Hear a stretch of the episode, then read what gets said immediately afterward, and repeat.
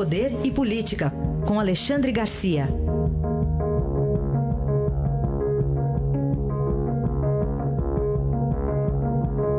Alexandre, bom dia.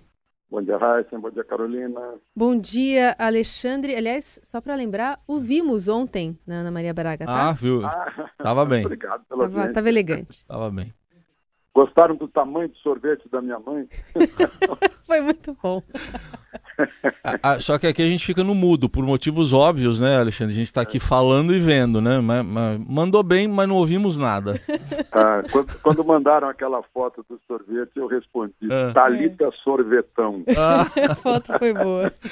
bom, Alexandre, a reta final aí da campanha, mas antes disso temos que falar dessas alegações finais em mais um processo contra o ex-presidente Lula.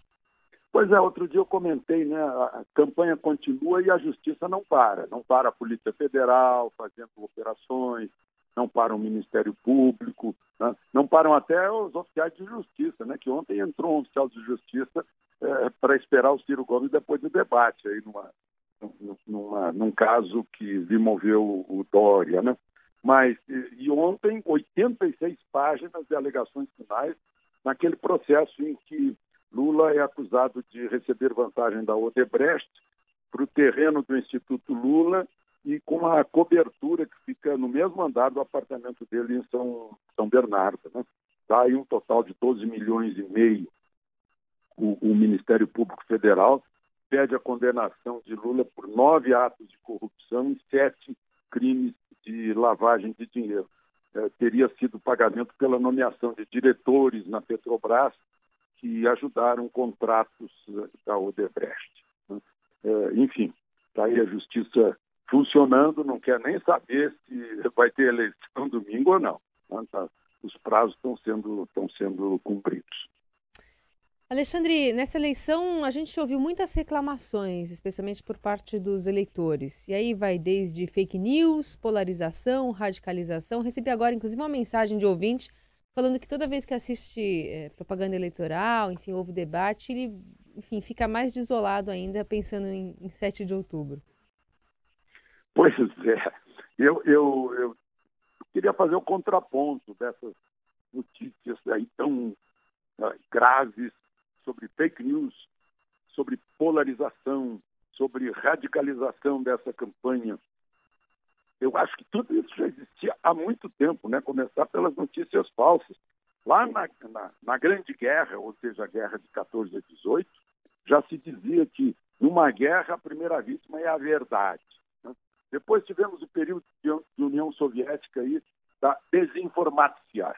né? A KGB mudava até fotografia. E não havia eh, programas digitais na época, não havia Photoshop. Né? Criou, inclusive, esse termo desinformácia. E hoje, com a informática, a gente recebe ah, ah, no mundo digital muita notícia falsa, mas também tem a mesma velocidade para descobrir que é falsa né? e para dar resposta. Então, não é exatamente uma novidade. Polarização também polarização é quando há dois. Assim. A gente está vendo, tem um do lado e os- todos os outros do outro lado. Eu não sei se isso pode ser chamado de polarização, ou talvez um, vértice e, um, e uma base de triângulo. E depois a história da radicalização.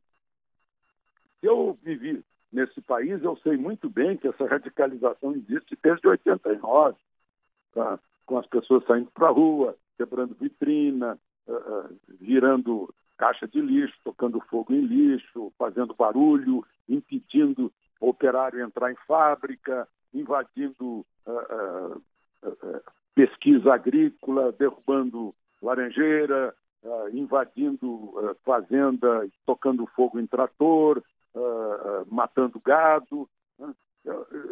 Briga na rua, o eleitor contrário agredido. Eu tenho visto isso desde 89. E só agora que estão reclamando de radicalização, eu, não- eu também não estou entendendo. Talvez porque tenha surgido uma contra-radicalização, que é, que é a mesma coisa em sentido contrário. Então, a, a gente pensa que tem que essas coisas eh, são novidades, mas não são essas realmente as grandes novidades dessa, desta eleição.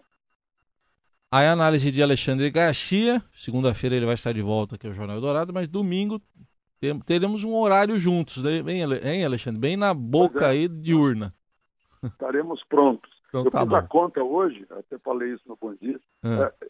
eu já votei 33 vezes. Sim. A primeira vez em 1960, de lá para cá, 33 vezes. Agora, domingo, vai ser a 34 vez. Né? Muito bem. Vou, vou, votar junto com esses novos eleitores que se manifestam diferente, né? É, enfim, tem muita diferença. Aquilo que eu falei há pouco não pode não ser diferente, mas há diferença sim nessa nesta eleição e no atual eleitor. Então, até domingo. Até domingo.